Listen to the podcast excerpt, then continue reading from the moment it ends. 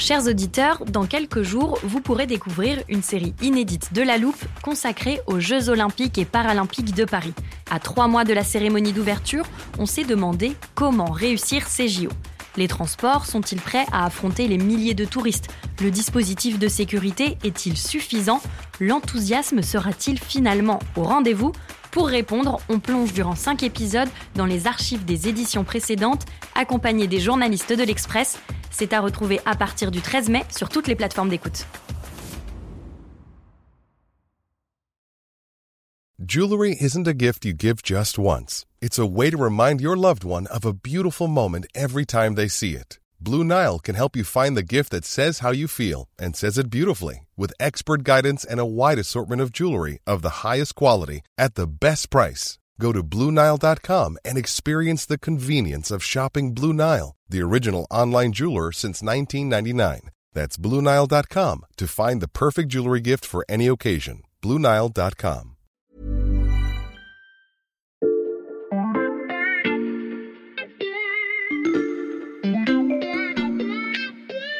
Salut, c'est Xavier Yvon. Nous sommes le mercredi 1er mars 2023. Bienvenue dans La Loupe, le podcast quotidien de l'Express. Alors que la guerre en Ukraine vient d'entrer dans sa deuxième année, nous vous proposons cette semaine une sélection d'épisodes pour comprendre à quel point ce conflit a profondément changé le monde en un an. Aujourd'hui, direction l'Europe du Nord, avec un épisode diffusé une première fois le 2 novembre 2022. Salut Axel, t'es pile à l'heure pour notre départ. Ouais, tu as pensé à prendre un manteau chaud? Oui, je me suis équipé, euh, écharpe, gants, j'ai rien oublié. Donc il fait froid là où on va, mais Axel, tu m'as toujours pas dit quelle était notre destination. Non, mais t'inquiète pas, tu vas bientôt avoir plus d'indices. Bon, alors euh, je te laisse t'occuper du téléporteur et on est parti. Ouh, oui, il fait froid. Je vais mettre mes gants parce que sinon tout à l'heure je pourrais pas rentrer les coordonnées dans le téléporteur pour euh, retourner au studio. Bon, on atterrit dans un centre-ville sur une grande place, Axel. Oui, et c'est même la place du Sénat. Et juste à droite, il y a une immense cathédrale que tu aperçois. Ouais. Et qu'est-ce que tu remarques? Ben, en regardant euh, l'architecture de cette place et de cette cathédrale, avec ses dômes verts, je pense que j'ai une petite idée de où on est. Écoute, garde ta réponse, je te donne un indice supplémentaire. Retourne-toi là. Mhm. Tu, tu vois ce statut? Oui, euh, c'est un homme en tenue militaire d'apparat. Ouais, Effectivement, allez, approche-toi et regarde, regarde le nom. Ouais. Alexandre II. Eh oui, Alexandre II, empereur de Russie à la fin du 19e siècle, père d'Alexandre III, grand-père de Nicolas II. Non mais c'est bon Axel, je pense avoir deviné qu'on est en Russie. Ah, à ta place, j'attendrai le dernier indice. Suis-moi. Ok, on se dirige un peu plus vers le bord de mer. Non mais là Axel, franchement c'est évident. Tu me montres une église en pierre rouge avec des toits verts et des clochers dorés. Et donc, pour toi, on est où? Alors attention, hein, tu n'as qu'une chance pour donner la bonne réponse. Bah je dirais Saint-Pétersbourg. Ah, désolé, tu as perdu. Nous sommes Ah oui? à Helsinki. On est en Finlande là? Eh oui, j'avoue, j'avais fait exprès, c'était un piège, mais les deux endroits, les deux pays, les deux villes se ressemblent tellement qu'il n'y a pas de meilleure place pour comprendre les liens passés très forts entre la Russie et les pays de la Baltique, dont en particulier la Finlande. Il reste Mm. l'architecture commune, par exemple. J'ai vu ça. Il y a aussi beaucoup de couples mixtes entre les Finlandais et les, et les- et les Russes, 100 000 environ. Et à part ça, euh, c'est vrai que ces derniers temps, les liens se sont beaucoup, beaucoup distendus, surtout depuis la guerre en Ukraine. Et ça pourrait coûter très, très cher à Vladimir Poutine, qui se retrouve totalement isolé dans cette zone baltique. Je vois, si tu n'as rien d'autre à me montrer, je te propose de rentrer et de nous raconter tout ça. Je te laisse enlever ta doudoune pendant que je te présente. Axel Gilden, journaliste au service Monde de l'Express. Et j'avoue qu'en fait, euh, j'aurais pu me douter de ce petit voyage parce que, à ta place, la semaine dernière, il y avait ton collègue Clément Dagnès. Ensemble, on a évoqué les tensions entre la Russie et les anciennes républiques soviétiques du Caucase et de l'Asie centrale. Et à la fin de notre épisode, il a dit ceci. Il y a une autre région sur notre carte où on peut affirmer sans se tromper que les équilibres ont changé. C'est ici, la mer Baltique. Là, on assiste à une impressionnante défaite stratégique pour Poutine. Clément a laissé l'immense carte du service monde accrochée dans le studio, c'est parfait. On va donc, Axel, commencer par situer cette zone de la mer Baltique. Alors on est en Europe du Nord, hein, on est dans ce qu'on appelle une mer intérieure, un Mhm. petit peu comme euh, la mer Noire. La mer est entourée de la Suède, de la Finlande, d'un petit bout de Russie avec Saint-Pétersbourg, puis plus au sud les trois pays baltes, Estonie, Lettonie, Lituanie, et puis l'enclave russe de Kaliningrad, et puis juste au sud la Pologne, puis l'Allemagne, Mhm. et puis pour finir un petit bout de Danemark. Et tu l'as dit en introduction, la Russie et les autres pays de la mer Baltique ont un passé commun. Oui, mais une histoire qui n'est pas la même pour tous les pays. Alors, nos auditeurs le savent peut-être pas, mais tu es franco-suédois, Axel, donc je te propose qu'on commence par la Suède. Allons-y. les liens de la Suède avec la Russie, c'est une histoire très ancienne. Mm. Les Suédois ont livré au minimum 14 guerres et des centaines, voire des milliers de batailles à l'ennemi russe, qui est vraiment l'ennemi euh, héréditaire, mm. l'ennemi historique. L'un des épisodes les plus célèbres de, ces nombreuses batailles, d'ailleurs c'est intéressant, se passe en Ukraine, ah à Poltava, en 1709. L'empereur euh, Pierre Ier euh, Pierre le Grand de Russie bat les Suédois et c'est vraiment le Waterloo suédois, c'est la bascule, c'est le moment qui marque le début de la grandeur russe en quelque sorte. Mm. Et aussi le début du déclin de la grande puissance nordique qu'était la Suède euh, encore à l'époque. Hmm. Alors ensuite, en 1809, la Suède perd une bataille importante contre la Russie et euh, de là, le souverain suédois engage la Suède dans une politique de neutralité qui va durer 200 ans, jusqu'à hmm. aujourd'hui en fait. Des batailles et des guerres entre la Suède et la Russie et quelle était la place de la Finlande dans tout ça? Pendant six siècles, la Finlande, c'est la Suède. Hmm. La Suède est un pays en forme de fer à cheval qui inclut la Suède actuelle et la Finlande actuelle. En 1809, comme je l'ai dit, à l'occasion d'une énième guerre russo-suédoise, la Russie gagne et annexe la Finlande. La Finlande hmm. devient russe, elle est incorporée à l'Empire tsariste sous le nom de Grand-Duché euh, de Finlande. Le tsar est le Grand-Duc de Finlande, mais euh, la Finlande conserve une certaine autonomie et au fond, la domination russe, c'est contre-intuitif, mais n'a pas laissé que des mauvais souvenirs. Et en particulier sous Alexandre II, dont on a vu la statue, qui lui est le grand euh, tsar libéral qui a aboli l'esclavage en Russie. Hmm. Et puis, on arrive au XXe siècle, révolution bolchevique 1917, la Finlande devient indépendante la relation entre la Finlande et la Russie est donc plutôt bonne, si je comprends bien. La relation entre la Finlande et la Russie est plutôt bonne jusqu'à la guerre. Alors en 1939, mmh. Staline se met en tête euh, d'envahir la Finlande. L'une des raisons, c'est de créer un État tampon entre l'Allemagne et Saint-Pétersbourg. Il mmh. s'agit vraiment de, ça. Euh, le petit problème, c'est que les Finlandais résistent. Et ça refait beaucoup penser à ce qui se passe en Ukraine actuellement. Ils résistent tellement et si férocement qu'en fait, ils euh, déciment littéralement l'armée rouge, mmh. euh, qui perd 125 euh, 000 soldats en quelques mois et avec 400 000 blessés. Donc en fait, euh, c'est ce qu'on a appelé la guerre d'hiver, hein, d'octobre 39 à mars 40, et c'est une grande victoire finlandaise finalement. Et en fait, c'est pour ça que les Russes respectent beaucoup les Finlandais aujourd'hui, parce qu'en fait, ils leur ont tenu tête. Mmh. Alors finalement, il y aura une deuxième guerre entre 41 et 44, et à la fin, in fine, en 44, la Russie euh, l'URSS plus exactement, annexera trois régions de Finlande, la Carélie, qui représente quand même 10% du territoire finlandais, une petite région où se trouve une mine de nickel importante et un petit accès à la mer polaire. Et finalement, la chose intéressante à retenir aussi, c'est que malgré cette annexion, les soviétiques n'ont jamais occupé la Finlande. En fait, mmh. cette Carélie a été évacuée avant que la Russie n'entre sur le territoire, ce qui a d'ailleurs rendu Staline furieux. Et du coup, il n'y a pas eu de viol voilà puisqu'on sait que malheureusement l'armée euh, soviétique était coutumière du fait. Et euh, il n'y a pas de détestation jusqu'à ce jour, finalement, de la Russie, qui est une chose assez insolite. Et que se passe-t-il à la fin de la Seconde Guerre mondiale? Alors, à la fin de la Seconde Guerre mondiale, euh, il y a un accord, finalement, qui est signé en 47, d'ailleurs à Paris, d'amitié entre l'Union soviétique et la Finlande. Donc, la Finlande va avoir un statut très particulier dans la nouvelle architecture européenne. Et cet accord passe, justement, puisque la Finlande s'est retrouvée un peu malgré elle dans le mauvais camp, passe aussi par des des, sortes de dommages de guerre. La, la Finlande doit fournir des brise-glaces, doit fournir des, des, wagons pour ses trains et euh, entretiendra une relation et un dialogue suivi avec euh, les dirigeants. Les épisodes sont célèbres de la diplomatie du sauna.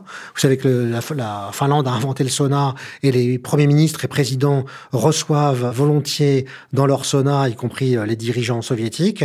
Et par ailleurs, ça sera un endroit privilégié en 75 entre le, pour le dialogue dialogue euh, et le dégel russo-américain, Helsinki sera choisi pour la grande conférence d'Helsinki, Mhm. qui donnera lieu aux accords d'Helsinki et à la création de, de l'OSCE, l'Organisation pour la sécurité et la coopération en Europe.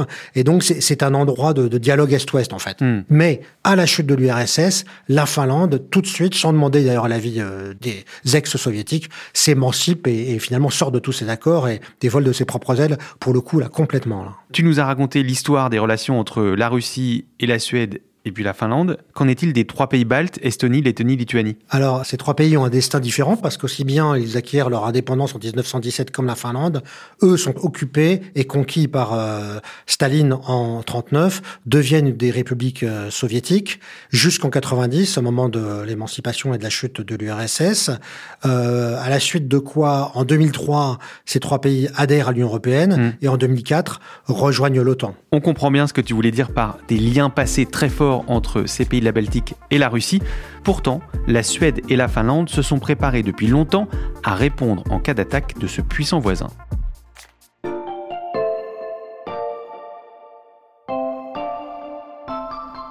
Alors Xavier, je t'ai apporté un petit fascicule que je tiens en main et que Mm. je tiens à te remettre et qui s'appelle Om krisen eller kriget kommer en suédois. Ce qui veut dire? Ce qui veut dire si la crise ou la guerre arrive. Et ça a été distribué dans tous les foyers suédois. Et là, je te donne la version anglaise parce que je crois que tu ne dis pas le suédois, mais l'anglais oui. pas encore. Alors, je vais regarder. C'est effectivement le titre est assez direct. Euh, je feuillette ça.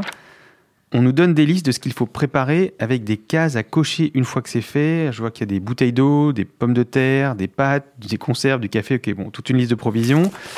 Mais aussi des vêtements chauds, une radio à pile, une lampe torche, des copies des papiers importants, de l'argent liquide. Alors ils expliquent aussi euh, comment fonctionnent les sirènes d'alarme, comment Mhm. différencier euh, une sirène qui annonce le début du- d'un bombardement, la fin d'une alerte ou encore Mhm. d'autres messages, comment repérer des fausses informations sur les réseaux sociaux ou à la télévision, Mhm. où trouver un abri et ce genre de choses. Et je lis aussi que la résistance est obligatoire et qu'il demande de participer à l'effort de guerre. C'est des mots très forts, Axel. Oui, alors donc cette brochure a été distribuée en, en 2018 partout en Suède, dans tous les foyers, et ça montre quand même euh, comment la Suède euh, prépare euh, la situation actuelle finalement depuis euh, un certain temps, et même de- très exactement depuis 2014. 2014, alors si j'ajoute la Russie dans cette équation, je pense forcément à l'annexion de la Crimée. Est-ce que j'ai raison? Oui, tout à fait. La Suède, à ce moment-là, et la Finlande ont véritablement ouvert les yeux sur la, la- le danger russe parce que ça leur a rappelé toute cette histoire qu'ils ont emmagasinée dans Mm. leur cerveau reptilien, j'ai envie de dire. C'est un peu comme si nous, l'Allemagne, subitement, euh, faisait un mouvement militaire à nos frontières. Instinctivement, on se dirait quelque chose se passe d'important. Mm. Là, pour eux, c'est pareil. Donc, ils se sont tout de suite, dès ce moment-là, mis en ordre de marche. Et ils ont tout de suite euh, pris cette affaire euh, très au sérieux vraiment beaucoup plus que nous, nous, les Français. Ils y ont vu le réveil d'un danger euh, imminent, en fait. Et en dehors de ce petit fascicule, est-ce que les Suédois ont pris d'autres dispositions? Ah oui, alors donc il y a ce fascicule et toute la réactivation du système de défense civile, mais depuis 2014, il y a beaucoup de choses qui ont été faites. Par exemple, la Suède a rétabli partiellement le service militaire Mhm. et retourné sur l'île stratégique de Gotland au milieu de la Baltique, qui est une île suédoise, pour créer une base alors qu'elle l'avait complètement démantelée à la fin de la guerre froide. Les crédits de défense ont augmenté, les exercices militaires conjoints avec les armées de l'OTAN se sont multipliés. Mhm. Donc effectivement, il s'est passé beaucoup de choses. Et puis le rapprochement, bien sûr, euh, Suède-Finlande du point de vue militaire aussi. Et donc les Finlandais se sont aussi préparés militairement? Oui, mais alors eux, euh, ils sont allés beaucoup plus loin. Ou en fait, plus exactement, ils avaient un peu moins de travail à faire puisque eux n'ont jamais démantelé leur armée à la fin de la guerre froide. Moins de travail à faire sur le plan militaire, mais est-ce que les Finlandais ont mis en place d'autres mesures? Oui, en effet, puisqu'ils avaient observé que en Crimée, l'invasion en 2014 euh, s'était produite de manière en quelque sorte pacifique avec des agents qui avaient été prédisposés en Crimée et que ensuite l'invasion s'était faite avec ce qu'on a appelé les petits hommes verts, c'est-à-dire des, des- des uniformes euh, qui n'étaient pas identifiables. Les Finlandais se sont dit ah mais c'est intéressant parce que nous on a quand même pas mal d'oligarques euh, russes et des gens qui ont acheté des propriétés en différents endroits stratégiques du pourtour baltique en particulier sur l'archipel de Hollande. Et là, ils se sont penchés sur cette question et ont légiféré de manière à ce que les Russes ne puissent pas euh, disposer de biens immobiliers en des endroits stratégiques. Ça, c'est une des mesures qu'ils ont prises. Ils ont également coupé les liens économiques avec un certain nombre d'entreprises. Et puis surtout, euh, leur premier ministre, ex-premier ministre Pavo euh, Liponen, qui émargeait comme Gerhard Schröder et comme d'autres chez Gazprom, a dû renoncer aussi à ses contrats très juteux hmm. et vit aujourd'hui sous l'opprobre de ses compatriotes. Et est-ce qu'il y a eu d'autres alertes en plus de la Crimée en 2014 Alors, fin 2021, oui. Quand euh, Vladimir Poutine a publié cette lettre euh, qu'il a adressée aux Américains et à l'OTAN pour dire que d'une part, l'Ukraine devait rester neutre, et d'autre part, que la Suède et la Finlande devaient rester neutres. Alors là, ça a été vraiment le, pas de trop pour eux. Là, ils se sont dit, mais de quel droit Vladimir Poutine s'immisce-t-il dans nos affaires? Et là, le processus s'est enclenché. L'idée de rejoindre l'OTAN s'est déjà accélérée à ce moment-là. Et puis, l'invasion de l'Ukraine a donc fini d'éloigner la Suède et la Finlande de la Russie. Oui, et puis surtout, si on regarde les forces en présence militaire, mmh. on se dit que Poutine en mer Baltique ne tiendrait pas très longtemps.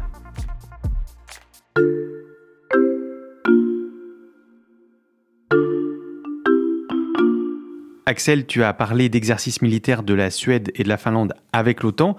On avait déjà évoqué cette question dans un épisode sur les défis russes en Arctique, épisode que je recommande à nos auditeurs.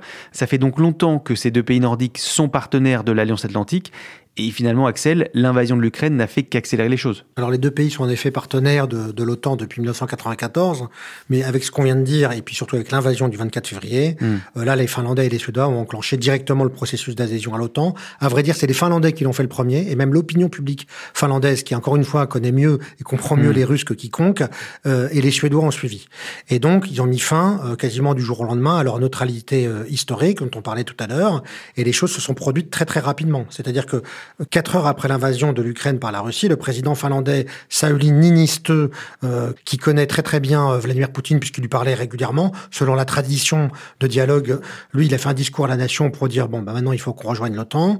Euh, le soutien populaire dans la même nuit était passé de 25 à 70 environ en Finlande. Mmh. Et puis les Suédois ont suivi le mouvement. Le soutien populaire est fort là également.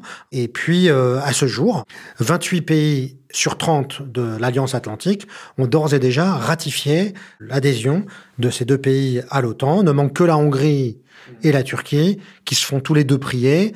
tout ça est exagéré et, euh, devrait euh, se résoudre.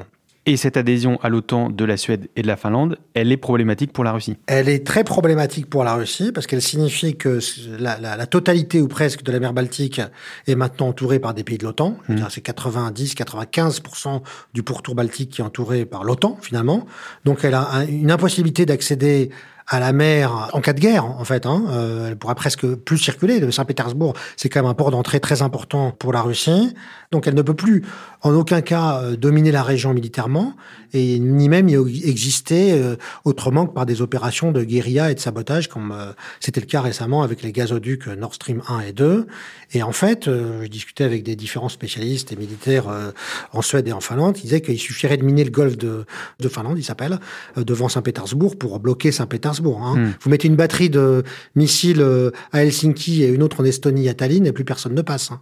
Et quant à Kaliningrad, c'est une petite enclave qui est complètement isolée, elle tiendrait pas trois jours. Quoi. Hmm. Parce qu'il faut bien se rendre compte que ces deux pays, contrairement au Monténégro euh, qui a adhéré récemment à l'OTAN, ne viennent pas les mains vides. Ils viennent avec des armes, des hommes. Et si on regarde et compare les armées euh, et les forces en présence, il n'y a pas photo. Je veux dire, la Russie ne peut pas tenir.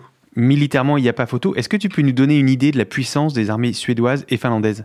Alors elles ont des caractéristiques différentes. Donc d'abord la, la, Finlande, la première chose c'est qu'elle a une artillerie hallucinante mmh. avec euh, 1500 pièces d'artillerie. Donc c'est-à-dire que c'est davantage que euh, l'artillerie française et l'artillerie euh, anglaise réunies. Mmh. Par ailleurs, l'aviation des quatre pays euh, nordiques, donc Suède, Finlande, mmh. plus Norvège, Danemark, qui sont eux déjà dans l'OTAN, alignent ensemble 250 chasseurs. Donc c'est beaucoup plus, trois ou quatre fois plus que la Russie. ces avions ultra moderne, c'est des F-35 pour tous les pays sauf la Suède, qui fabriquent ses propres Jazz Gripen de marque Saab, en fait, comme les voitures. Ça, c'est pour les équipements des armées de terre et de l'air. Mais puisqu'on parle de la mer Baltique depuis le début de l'épisode, j'imagine que les marines des deux pays sont aussi bien dotées. Ah oui, la Suède est fondamentalement un pays maritime déjà. Mm. Donc effectivement, ces marines euh, sont dotées de navires furtifs, high-tech, euh, haut de gamme, euh, très performants, hein, mm. avec une spécificité en plus, c'est que la marine suédoise et finlandaise ont développé une compétence sur le combat en milieu d'archipel, si je peux dire. Il y a énormément d'archipels partout autour de la Baltique, mm. donc ça nécessite des tactiques militaires particulières et surtout il y a des bateaux qui sont prévus pour pouvoir débarquer, des navires amphibies, pour pouvoir débarquer euh, facilement sur ce type de littoral. Et puis après, il y a la sous-marinade. Mhm. Ça, c'est encore un autre volet de la guerre en mer. Ça, ça concerne que la Suède, puisque la Finlande n'a pas de sous-marin. Mais les sous-marins suédois, donc également de fabrication suédoise, sont réputés euh, excellents parce qu'ils sont quasi indétectables. Tu disais également, Axel, que la Finlande n'avait pas arrêté le service militaire. Ça aussi, c'est un atout. C'est un atout et c'est surtout un, atout pour l'OTAN parce que c'est l'une de nos faiblesses, c'est qu'il n'y a pas forcément suffisamment de combattants. Hmm. Or, la Finlande est capable, du fait qu'elle a conservé son service militaire, mais aussi un service militaire avec une armée de réservistes euh, qui s'entraînent régulièrement, hmm. capable de mobiliser 280 000 hommes en une semaine. C'est-à-dire qu'ils sont capables de passer de 20 000 à 280 000 hommes en une semaine. Et en plus, c'est une institution qui est très populaire, le service militaire euh, en Finlande. C'est pas quelque chose qui pose question. Euh, mm. Chaque année, 30 000 réservistes sont formés et en cas de mobilisation en plus, les gens savent exactement quelle unité ils doivent rejoindre, quel matériel est leur, où ils doivent se rendre. Donc, ils sont opérationnels très vite, quoi. Et ça, c'est un héritage aussi de la guerre d'hiver. Mm. À tout cela, il faut ajouter aussi euh, une autre compétence, ou même plusieurs compétences. Donc, la Suède et la Finlande, on le sait, avec Nokia et Ericsson, c'est déjà des pays où les télécoms euh, sont très développés donc il y a une compétence en matière de télécom, donc en matière d'espionnage. Puis enfin, la Suède a une particularité qui ressemble à la France d'ailleurs, c'est qu'elle a une industrie militaire, une industrie de défense, d'ailleurs hallucinante pour un pays de cette taille-là, 10 millions d'habitants, où ils fabriquent à peu près tout. Hein. Ils fabriquent mm. des missiles, ils fabriquent des lance-roquettes, ils fabriquent des avions, ils fabriquent des blindés, ils fabriquent des bateaux, ils fabriquent des sous-marins. La panoplie est, complète en somme. Donc des armées très bien équipées. Euh, pour ton article, Axel, tu as interrogé plusieurs généraux est-ce qu'ils t'ont dit craindre un conflit imminent avec la Russie? Ah non, là, ils sont plus sereins que jamais, là, les, Finlandais en particulier, puisqu'ils regardent ce qui se passe à la frontière. Il y a plusieurs régiments qui étaient postés de l'autre côté de la frontière, qui pour le coup sont descendus en Ukraine. Donc hmm. là, il y, a, moins de monde à la frontière finlandaise, et au contraire, c'est plus calme que d'habitude. Et par ailleurs, maintenant qu'ils ont vu sur le terrain ce que donnait l'armée russe, ils se disent, bon, là, euh, ça serait suicidaire de la part de Poutine d'entreprendre quoi que ce soit dans la région euh, baltique, puis qui, qui était autrefois euh, un lac soviétique, en fait, hein, à l'époque à l'époque de la, de la guerre froide, et qui est devenu une mer sous contrôle occidental. Un lac soviétique devenu une mer occidentale. C'était passionnant. Merci beaucoup, Axel. Tac, c'est comme ça qu'on dit? Tac, groupe de rien. Je serai incapable de te répondre. Axel Gilden du service Monde de l'Express, je conseille à nos auditeurs d'aller jeter un œil aux nombreuses cartes qui accompagnent ton article, et tous ceux d'ailleurs de la rédaction sur la guerre en Ukraine. C'est une très bonne raison de s'abonner à l'offre numérique pour seulement 99 centimes pour 3 mois en ce moment.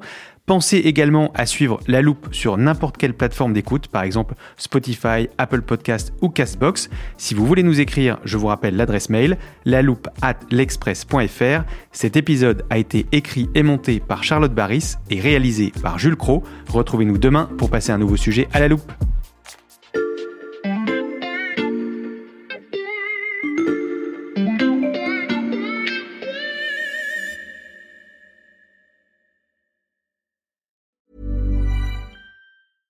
Small details are big surfaces. Tight corners are odd shapes. Flat, rounded, textured, or tall.